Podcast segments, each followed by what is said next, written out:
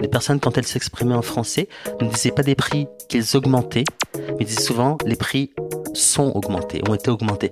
Comme si personne ne croyait au marché comme euh, euh, lieu de rencontre abstraite entre l'offre et la demande, sans responsabilité particulière, et que pour tout le monde, quand les prix augmentaient, c'était à cause de vraies personnes, y compris dans euh, l'économie libérale qui est la nôtre.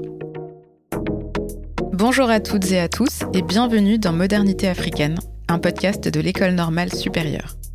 Je suis Mariam Tamou Sanang et je vous invite à me suivre dans une expédition sonore à la rencontre de chercheurs et de chercheuses en sciences sociales qui nous permettent de comprendre les dynamiques de notre monde contemporain à partir de l'étude du continent africain. Épisode 3 Les prix de la démocratie économique. Dans cet épisode, nous allons nous intéresser aux mobilisations démocratiques contemporaines pour tenter de comprendre les contextes dans lesquels elles s'inscrivent et la manière dont le sens de la démocratie est transformé sur le continent. Car on entend parfois l'idée que l'Afrique ne serait pas le continent de la démocratie, que d'ailleurs il compte un grand nombre de régimes autoritaires, et que récemment encore, on a pu voir des populations civiles accueillir avec joie des militaires qui s'emparaient du pouvoir par un coup d'État. Alors, qu'en est-il vraiment? Quelle est l'histoire de la démocratie sur le continent africain depuis les indépendances? Pour quel type de démocratie les populations se mobilisent-elles aujourd'hui? Comment la démocratie sociale est-elle définie et mise en œuvre Et de quels moyens disposent les États pour répondre à la demande populaire? Pour répondre à ces questions, je suis allée à la rencontre de deux chercheurs en sciences politiques, Choukrimed et Vincent Bonnecase. Choukrimed est sociologue et politiste, maître de conférences à l'université Paris-Dauphine, et depuis 2011, il étudie la Tunisie du printemps arabe et de l'après-révolution. Vincent Bonnecase est chercheur au CNRS. Il étudie aujourd'hui deux objets peu conventionnels que sont la vie chère et la colère ordinaire.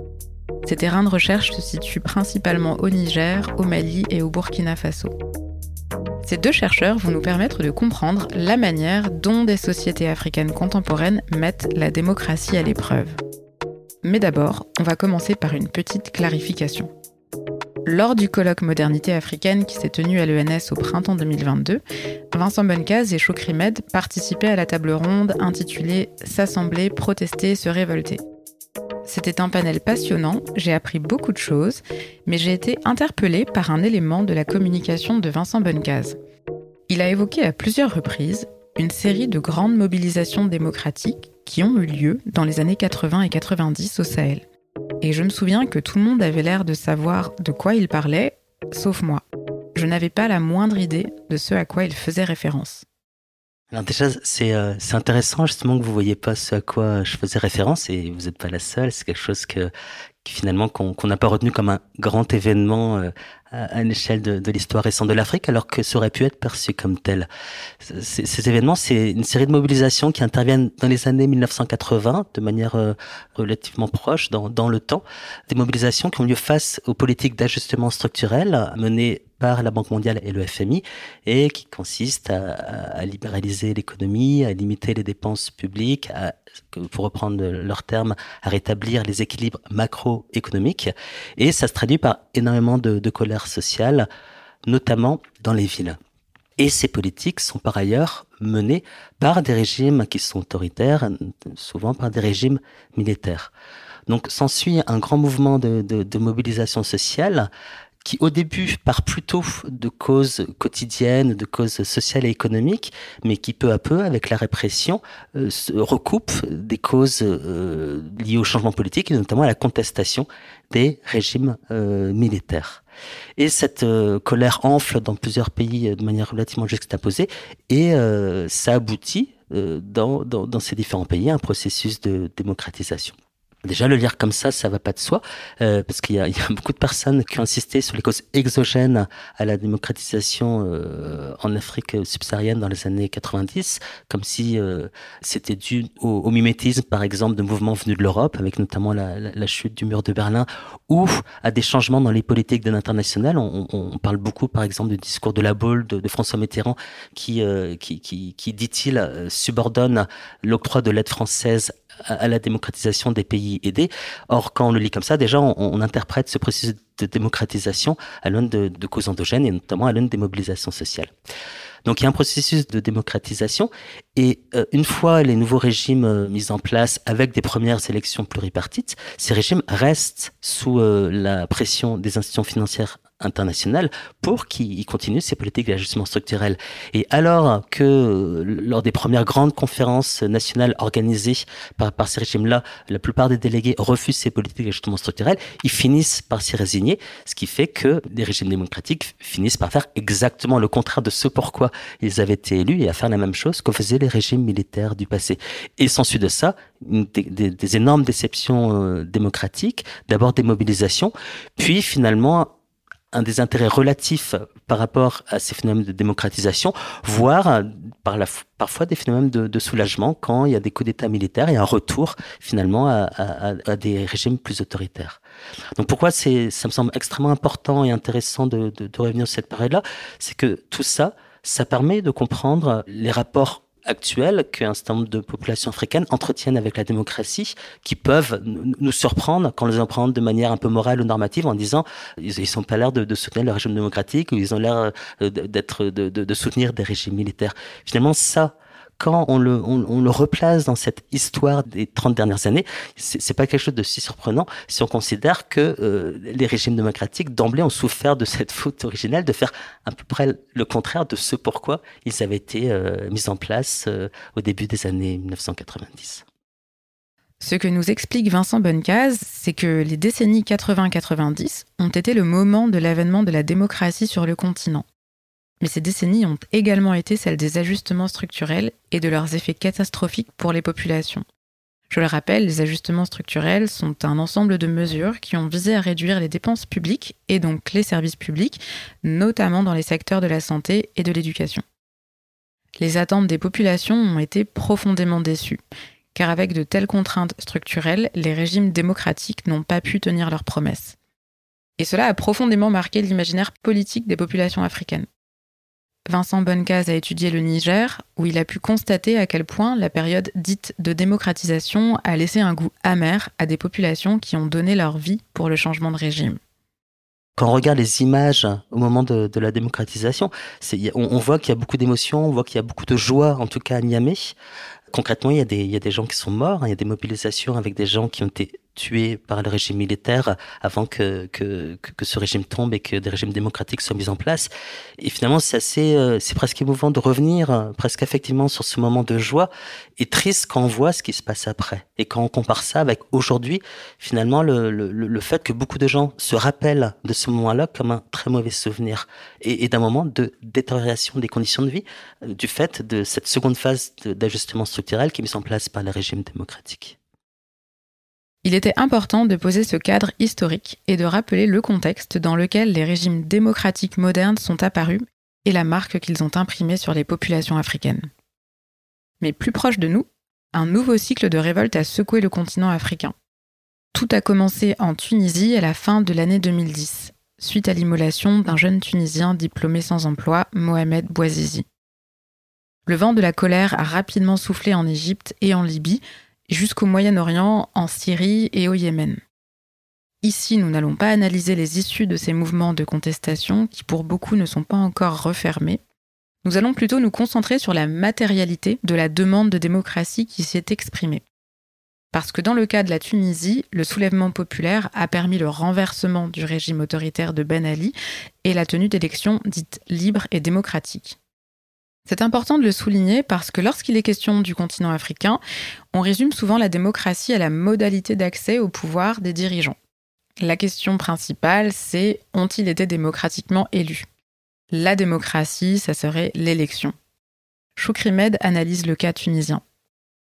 Le seul fait d'organiser des élections en 2011, en Tunisie on a organisé quand même plus de 8 scrutins en euh, 10 ans, tout cela est très important, mais insuffisant. C'est-à-dire que ça a été aussi très porté par la société euh, civile en Tunisie, qui, à partir de 2011, a été euh, abreuvé de fonds euh, européens occidentaux, parce que tout le monde s'est jetés sur la Tunisie comme la misère sur le pauvre monde pour euh, venir défendre le modèle tunisien à, à, coups d'euros, de dollars et qui le plus souvent apportait euh, l'idée de la démocratie libérale à l'occidental. C'est-à-dire qu'il suffisait euh, d'organiser des élections libres, honnêtes, transparentes, sans voir que la démocratie demandée par les révolutionnaires était un projet beaucoup plus ambitieux, qui était la vraie démocratie sociale. Quand je dis la vraie démocratie sociale, c'est quoi? C'est en gros un projet qui fondamentalement euh, défende l'égalité des citoyens et des citoyennes, quels qu'ils soient, de la haute comme des classes populaires, et qui offre à tout le monde un minimum euh, vital, euh, des chances égales, et qui soit garante d'un droit sur l'ensemble du territoire. Et ça, pour ça, par contre, il faut une sacrée refonte des structures de l'État lui-même.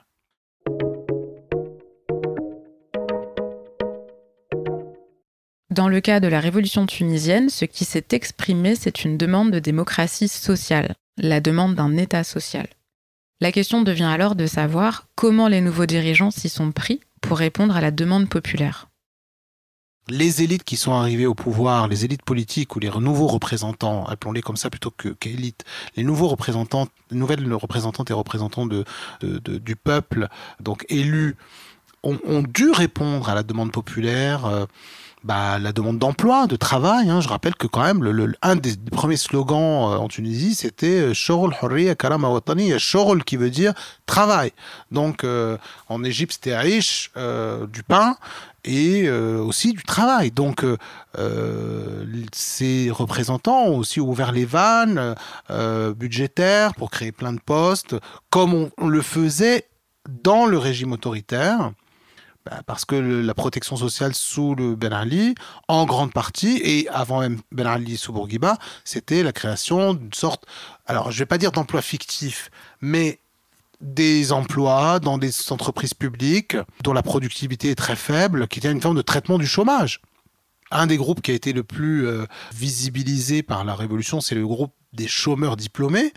Euh, donc ces gens issus des classes euh, populaires ou moyennes inférieures et qui font des études très longues et qui, parce que la structure économique de, la Tunisie ne permet pas qu'ils soient euh, employés en fait dans les secteurs pour lesquels ils ont fait des études, bah, se retrouvent euh, chez leurs parents ou euh, dans des situations très difficiles où ils n'ont pas d'emploi. Et eux, ils ont effectivement obtenu enfin une partie d'entre eux ont obtenu des postes dans l'administration, dans les ministères, dans les différents ministères dans lesquels ils relèvent, ce qui a contribué, mais pas seulement, c'est pas ça qui a qui, explique les difficultés budgétaires de, euh, dans lesquelles la, Tunisie a sombré comme d'autres pays de la région, mais qui a contribué en tout cas à euh, donner en fait euh, une mauvaise image de la révolution aux bailleurs internationaux en disant euh, je parle du FMI par exemple, ou de la Banque mondiale, aux nouveaux dirigeants, vous faites n'importe quoi. C'est pas comme ça qu'on euh, résout une révolution. C'est pas comme ça qu'on construit un nouveau pays, qu'on construit une nouvelle démocratie, un nouveau régime. Euh, c'est pas en, ouvrant les vannes et en donnant des, des, emplois à des gens qui, certes, en réclamaient, mais qui finalement ne produisent, ne produiront rien dans l'esprit de ces organisations. Et donc ça, ça montre que il y a une inertie des politiques économiques. J'en ai donné un exemple là, mais un autre pourrait être celui du tourisme. Euh, la Tunisie, comme on le sait, euh, ça a été depuis les années 70 ce pays euh, avec ses belles plages ses hôtels moyen, médiocre, mais qui offrait à, à moindre, à moindre frais euh, euh, des moyens de loisirs pour les Occidentaux euh, en goguette. en gros, les classes populaires européennes qui pouvaient voilà, venir s'y détendre une semaine, pratiquer toutes sortes d'activités, y compris le commerce sexuel, avec d'autres membres de classes populaires en Tunisie. Ce modèle fondé sur la faible valeur ajoutée, sur la mauvaise qualité euh, de, de, ce tourisme, un tourisme vraiment de masse, euh, bas de gamme, euh, mais qui, à un moment donné, avant la Révolution, représentait quand même près de 20% du PIB, avait, dans la construction du modèle économique tunisien, une légitimité, y compris dans la population, très forte. à tel point que jusqu'à aujourd'hui, ça s'est effondré avec le, le, Covid, hein, mais on pense que faire revenir les touristes, ça va sauver, ça va sauver la Tunisie. C'est fondamentalement contre-productif, erroné et destructeur. Destructeur économiquement, destructeur écologiquement, destructeur politiquement, destructeur culturellement. ce modèle-là, par contre, bien sûr, vous ne pouvez pas du jour au lendemain vous en départir, parce que derrière ces hôtels, bah, il y a des grandes familles. Le capitalisme en Tunisie est un capitalisme familial, essentiellement, et euh, bah, ils sont pas prêts de... de. Euh, alors oui, ils ont les capacités de changer de, de secteur, etc., bah, comme tous les, capitalistes, hein, ils vont pas... Mais il y a quand même euh, des actifs immobiliers qui ne peuvent pas être transformés, avec des, filières derrière tout ça. Qui engrangent aussi des revenus pour des familles, qui engrangent des formes d'emploi. Et, ça, ça n'est un, exemple parmi d'autres de, euh, de ces phénomènes d'inertie, mais qui sont effectivement altérés, bousculés par le phénomène révolutionnaire, et qui jusqu'à aujourd'hui sont menacés, c'est vrai. Ils sont pas, euh, quand je dis inertie, c'est pas qu'ils ne bougent pas du tout, mais en tout cas qui se maintiennent jusqu'à quand on ne sait pas, mais qui jusqu'à aujourd'hui en tout cas ne sont toujours pas remis en cause. Je vais donner ces deux exemples, mais je pourrais en donner plein d'autres. Donc, si je comprends bien Choukri Med, les limites auxquelles se heurtent les expériences révolutionnaires contemporaines sont d'ordre structurel. Ce sont des structures économiques, en premier lieu le modèle économique de l'État, difficile à réformer en profondeur, et les groupes sociaux qui ont intérêt à conserver le statu quo. Mais comment fabrique-t-on de la protection sociale dans une société qui n'est pas structurée autour du salariat, et dans laquelle une grande partie de l'économie échappe à la fiscalité? Comment peut-on redistribuer? En termes de euh, protection sociale, la Tunisie euh, se, distingue, se distingue pas vraiment de ses voisins non plus. L'État-providence ou l'État social est assez faible, mais quand même présent et depuis les années 70. Il a été construit, euh, encore une fois, de la même manière que dans les pays occidentaux, c'est pas pour les beaux yeux des travailleurs et des travailleuses. Il a été construit en grande partie comme le pendant du modèle économique dans lequel la Tunisie s'était engagée dans les années 70 après avoir abandonné le projet socialiste. Et euh, l'idée, c'était que, en gros, pour que la Tunisie entre dans la division internationale du travail. Elle allait abandonner la stratégie de substitution aux importations. Elle allait plutôt euh, s'engager dans euh, bah, ce qu'elle est jusqu'à aujourd'hui. Hein. C'est un modèle qui n'a pas bougé. Le modèle économique est toujours le même depuis 1970, donc ça fait maintenant 50 ans qu'il euh, qui perdure. C'est simplement que la Tunisie se spécialise dans des activités à faible valeur ajoutée, et qui soit dans la sous-traitance des grandes industries euh, européennes. Pour maintenir ce système qui est fondamentalement basé sur les faibles salaires, donc un, avantage comparatif sur la faible euh, rémunération de la main-d'œuvre, il fallait aussi faire en sorte que bah, les salaires soient bas, mais qu'en revanche, euh, parce qu'il y avait en même temps une politique d'éducation, d'enseignement supérieur, etc., il y ait des aides qui soient apportées au plus bas salaire, qui soient des aides indirectes. Parmi ces aides indirectes était figurée la Caisse générale de compensation, qui existait déjà depuis 1945, euh, sous le régime bellical, sous la colonisation, et qui, en 1970, a été véritablement instituée.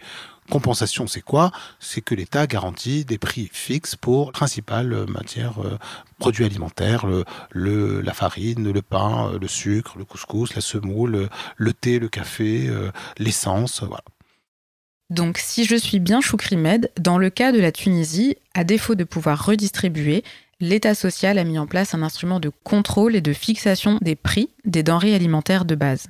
Ce système, donc, était un système universel. En gros, il y a même prix de vente, quel que soit le, consommateur, a été remis plusieurs fois euh, sur la table comme euh, en fait pointé du doigt par les organisations internationales, par l'État lui-même, en disant c'est trop onéreux, c'est inefficient, c'est inégalitaire parce qu'en fait les riches en profitent, que euh, également les touristes en profitent quand ils quand ils viennent, que les restaurants par exemple, tout ce qu'on appelle les fuites entre guillemets, et que au final ceux pour lesquels il était destiné finalement n'en profitent pas tellement.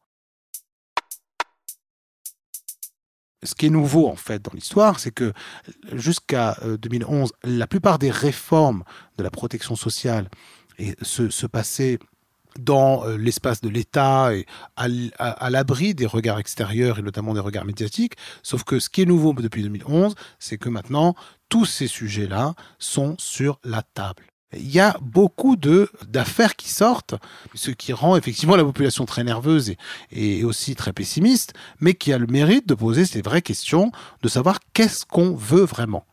Et euh, qu'est-ce qu'on veut? Alors évidemment, les gens vont s'écharper sur ce qu'on veut, parce que qu'est-ce que ça veut dire? Est-ce qu'on veut un système universel euh, avec euh, l'État qui, qui, subventionne des produits dont vont bénéficier pour une partie euh, des classes supérieures et qui pas, euh, dont on ne vont pas véritablement euh, profiter des classes populaires. Est-ce qu'on veut un système plus ciblé avec plutôt pas de système de subvention mais plutôt des, de, de l'aide sociale ciblée en fonction des besoins? Est-ce qu'on veut un État qui est capable de, de mesurer et de prendre la mesure finalement des besoins sociaux? Parce qu'aujourd'hui c'est ça en fait en Tunisie ce, qui manque le plus, comme dans beaucoup de pays, hein, c'est que c'est une société qui n'a pas encore les moyens euh, de se connaître elle-même par elle-même. Comment construire, comment faire en sorte que l'État puisse connaître, par exemple, euh, l'ensemble de sa population Comment connaître les revenus d'une population dont on sait que euh, la plupart, ou la moitié au moins, travaillent dans le secteur dit informel, c'est-à-dire le secteur non réglementé euh, comment vraiment savoir quels sont les besoins de tel groupe et les besoins de telle région. Tout ce système-là, ils ne peuvent pas exister sans un État puissant avec des fonctionnaires formés avec des moyens qui permettent véritablement de mener des études, de faire des enquêtes, de les analyser, de les publiciser et aussi de les rendre euh, disponibles pour l'ensemble des institutions euh, de l'État. Et c'est ça aujourd'hui qui, qui, se passe avec cette question euh, qui aujourd'hui anime beaucoup le débat public en Tunisie. Il ne passe pas un jour sans qu'on l'évoque, la réforme ou la levée des subventions, qui d'ailleurs a commencé, puisqu'il y a des pénuries maintenant depuis deux ans en Tunisie, ce qui équivaut à euh, la levée de ces subventions alimentaires. Donc, si je résume, dans les années 70, la Tunisie s'est engagée dans une refonte de son modèle économique. Elle est parvenue à s'émanciper de la dépendance au commerce extérieur en proposant une industrie de confection à bas coût, donc de faibles salaires, dans l'industrie textile notamment. Mais pour rester compétitive, cette industrie doit maintenir le niveau des salaires le plus bas possible. Donc l'État a eu tendance à répondre à la demande sociale par la subvention et la Caisse générale des compensations est restée l'outil phare des politiques sociales dans une société semi-salariale pour garantir à toutes et à tous l'accès à des produits de base. On peut relever le débat sur la finesse du dispositif, la dispute autour de son caractère universel et l'enjeu de justice qu'il y a derrière, mais ce que je trouve le plus intéressant au fond, c'est d'observer le déplacement qui s'est opéré. On a glissé tout doucement vers des objets de la vie ordinaire autour desquels se concentrent les attentes sociales. Et c'est compréhensible parce que dans des contextes où la majorité de la population n'est pas salariée, ça n'est pas sur les terrains du droit du travail que se déroulent les conquêtes sociales ni les espérances d'une vie meilleure. La vie chère et la colère ordinaire sont des objets de recherche pour Vincent Bengaz. Il nous explique comment il a construit ces objets pour comprendre ce qui nourrit le sentiment d'injustice dans des sociétés africaines contemporaines. Ça part d'une enquête que j'ai menée euh, dans des villes du Burkina Faso, à Ouagadougou et à Bobo Dioulasso, sur euh, le sentiment de colère ordinaire, où, où, basiquement je menais des entretiens dans, dans, des quartiers populaires de ces deux villes, où euh, la, la trame de, de mes entretiens, c'était de demander comment ça va, basiquement, tout ça pour euh, questionner euh, la manière dont les personnes de ces quartiers disaient qu'elles ne vont pas bien. Comment on dit que, ça ne va pas? Et c'est une question qu'on peut se poser un peu partout. Finalement, on a, on a tous des manières extrêmement individuelles, en référence à notre propre vie, de dire que ça ne va pas. Et il y a des savapins individuels qu'on va retrouver dans des espaces sociaux d'un individu à l'autre et qui contribueront quelque part à tisser une forme de, colère sociale en référence à un quotidien qui sera considéré comme partagé par, par ces personnes qui éprouvent ce sentiment de colère. Donc j'ai mené euh, cette enquête euh, au Burkina Faso et j'ai vite été frappé par la récurrence des prix pour exprimer le fait que ça n'ayait pas dans la vie euh, de, tous les jours. Alors, tout le monde ne se référait pas forcément même bien, mais euh, la question de la vie chère euh, revenait de manière récurrente et était associée souvent à une imputation de responsabilité. les personnes, quand elles s'exprimaient en français, ne disaient pas des prix qu'ils augmentaient, mais disaient souvent les prix sont augmentés, ont été augmentés, comme si personne ne croyait au marché comme euh, euh, lieu de rencontre abstraite entre l'offre et, la demande, sans responsabilité particulière, et que pour tout le monde, quand les prix augmentaient, c'était à cause de vraies personnes, y compris dans euh, l'économie libérale qui est la nôtre. Et du coup, je me suis demandé pourquoi. Et finalement, il y a eu deux grandes clés d'explication que j'ai essayé de travailler dans, dans, mes recherches. La première, c'est l'histoire. Je me suis rendu compte que la plupart des personnes, quand elles exprimaient cette colère face, cette colère ordinaire face à la vie chère, se référaient souvent, en même temps, implicitement, à des situations du passé où euh, les prix étaient moins élevés. Ça ne veut pas dire que c'était vrai, mais en tout cas, c'était leur sentiment. Et qu'ils associaient ça à des dispositifs très, très précis par lesquels les autorités du passé administrer les prix. Ça pouvait être des magasins d'État où, où, étaient vendus des, objets de consommation à prix fixe, ou des contrôleurs des prix, ou des, des, des grands entrepôts céréaliers, ou des choses comme ça. Et effectivement, quand on revient dans l'histoire finalement euh, jusqu'à l'histoire coloniale, on s'aperçoit que les prix ont été un instrument manié par les autorités, notamment dans les moments de colère sociale, pour essayer de la calmer alors soit par des, procédures extrêmement formelles comme des lois ou bien euh, par exemple des politiques de défiscalisation, soit par des arrangements informels avec des grands commerçants, avec des grandes sociétés. Dans la colonisation, on voit par exemple des, parfois un gouverneur aller voir des directeurs de grandes sociétés en disant bah là, il faudrait peut-être baisser les, les, les, marges bénéficiaires parce que sinon là, ça va exploser, il faut faire quelque chose. Donc il y a eu cette politique qui a été menée euh, par le passé et finalement c'était un peu une politique qu'on peut appeler à bas coût, dans le sens où, euh, au même moment où dans les États européens se met en place une, une, une politique euh, keynésienne, un État social qui passait plus par la distribution de revenus, par les salaires, et quelque chose qui demande beaucoup d'argent, dans, euh, dans ces pays où, où, les pouvoirs publics disposaient de, de moins d'argent, de, de, moins de marge budgétaire, finalement, agir sur les prix a été une manière privilégiée pour essayer de, de calmer la colère sociale, alternative quelque part à ce qu'on peut appeler une politique des revenus. Et finalement, ça, c'est une première clé d'explication pour comprendre pourquoi il y a une mémoire très forte aujourd'hui de, de, ces politiques de prix du passé qui explique que les prix soient privilégiés pour exprimer l'injustice sociale euh, aujourd'hui. Et la deuxième euh, clé d'explication, eh c'est plus les structures matérielles du quotidien, notamment de distribution et de consommation. Aujourd'hui, quand on regarde euh, les budgets de familles populaires au Burkina Faso, on peut voir que la consommation s'articule un nombre relativement euh, limité de, produits. On, a beau parler, euh, aujourd'hui on pas beaucoup le terme euh, d'émergence de l'Afrique, développement de la, la de, de, des classes moyennes, de choses comme ça. Je dirais que dans les classes populaires, il, reste quand même une rareté relative. La consommation reste caractérisée par une, rareté relative si on compare avec ce qui se peut passer dans un pays comme la France. Donc il y a relativement peu de biens ou de services qu'on consomme au quotidien. Et il se trouve que pour chacun de ces biens, les structures de distribution sont relativement euh, on va dire, oligopolistique, c'est-à-dire maîtrisé par un très faible nombre d'acteurs.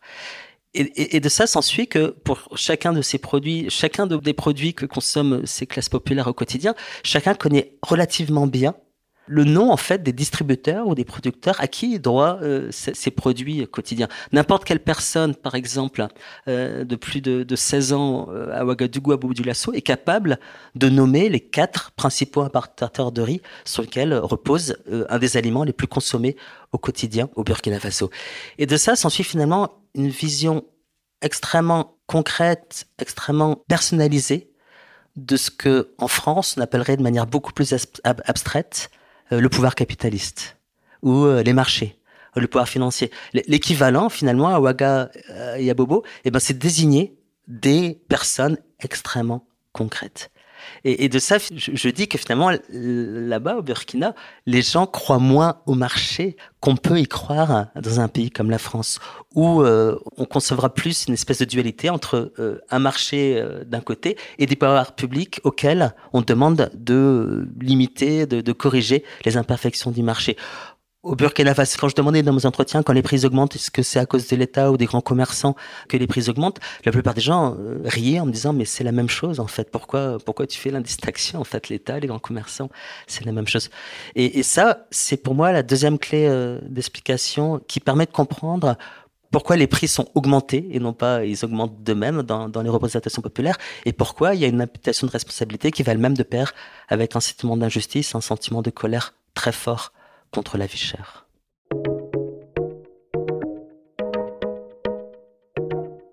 Il est très frappant de constater que depuis les réalités sociales africaines, on perçoit très clairement le rôle que joue l'État et la manière dont il peut être mis au service d'une classe dirigeante et possédante. Vincent Bonnecase nous dit que les populations africaines sont beaucoup plus réalistes et qu'elles croient beaucoup moins aux fables économiques que la population française, par exemple. Je lui ai demandé ce que l'étude des sociétés africaines lui avait permis de comprendre de manière réflexive sur sa propre société. Je dirais que de manière plus générale, ces recherches donc, qui portent sur euh, des pays euh, d'Afrique subsaharienne, elles permettent aussi de réfléchir à l'ailleurs et à l'évolution euh, d'autres sociétés comme la nôtre, comme la cité française et comme la cité européenne.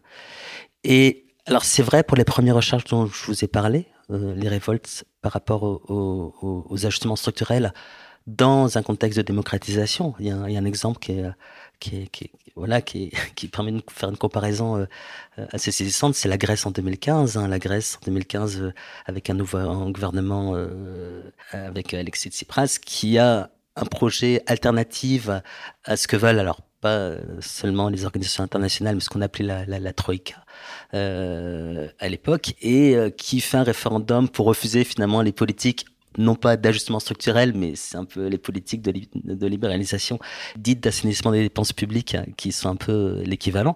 Et finalement, euh, ce gouvernement démocratiquement élu est amené à faire l'inverse de ce pourquoi il a été élu. Et ça, voilà, c'est un peu la même histoire que, que, celle du Niger en, euh, en 1991, je dirais.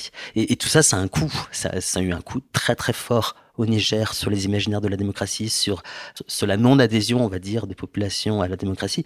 Euh, on peut pas encore en mesurer forcément le coût et je connais pas assez la situation euh, sociale de la Grèce actuellement et politique de la Grèce. Mais tout ça, c'est des politiques qui sont extrêmement aussi coûteuses euh, sur le plan politique. Si on exprime que ce qui est coûteux, c'est pas seulement ce qui coûte directement de l'argent, mais aussi euh, euh, tout le reste. Donc voilà, ça permet un parallèle vraiment important. Et les deuxièmes recherches dont, dont, je vous ai parlé sur, la vie chère, bah, là aussi, elle permet des, des parallèles euh, qui, pour moi, sont, sont, sont extrêmement intéressants, dans le sens où la France historiquement, c'est une société salariale, c'est-à-dire où, où, en tout cas, dans le processus long, hein, depuis euh, la, fin du 19e siècle, le salariat est devenu un des, un des, euh, un des socles de, du, du, lien social de, fabriqué euh, par, par, par l'État, en fait, quand bien même on n'était pas salarié, d'où on déduisait un ensemble de droits qu'on octroyait aux personnes. Et aujourd'hui, on est de moins en moins dans des sociétés salariales et le salariat lui-même crée de moins en moins d'adhésion. Et finalement, le parallèle qu'on peut faire, c'est le mouvement des Gilets qui n'est pas un mouvement euh, contre la vie chère à proprement parler, mais euh, qui part malgré tout euh, d'une augmentation des prix, en tout cas d'une colère ordinaire face à l'augmentation des prix, dans lequel il y a une imputation de responsabilité, vu que c'est parti, en tout cas, un des événements considérés comme liminaires, c'est cette fameuse pétition faite contre l'augmentation des prix à la pompe, elle-même attribuée, entre autres, à, la fiscalité publique. Donc, moi, ça m'avait extrêmement frappé, ce, ce, mouvement je me rappelle être allé à la manifestation des Gilets jaunes euh, à Quimper, que je réside dans un village euh, breton, et, et, et me dire, juste avant d'y aller, alors que personne finalement ne savait trop ce que c'était que cette chose-là. J'ai dit mais ça va, ça va jamais prendre. C'est en, en, Afrique que des gens se mobilisent massivement euh, quand il y a une augmentation des prix. C'est pas, c'est pas, c'est pas quelque chose qui existe en France. Or, euh, voilà, on connaît la suite de l'histoire. Euh, ça a plus que pris. Donc ce, ce mouvement, même s'il n'est pas déductible des prix, il est extrêmement interpellant du fait de la place des prix dans, dans sa genèse. Et c'est aussi vrai dans les réponses euh, faites par les autorités face à cette colère sociale. Quand on voit les, premières mesures prises par le Premier ministre de l'époque, c'était euh, des mesures des prix, d'annuler euh, des taxes. Il y a eu des discours de président de la République où il demandait à des grandes sociétés de transport de diminuer leur prix. Et, ça, c'est quelque chose qui est un peu surprenant de voir un président de la République française répondre à une colère sociale en demandant, pas en contraignant, en organisant, euh, en, en, décidant des choses, mais en demandant à des grands patrons de, de faire quelque chose pour calmer la colère sociale. Alors c'est quelque chose d'extrêmement commun dans les pays d'Afrique subsaharienne où j'ai travaillé, quelque chose qui étonne personne.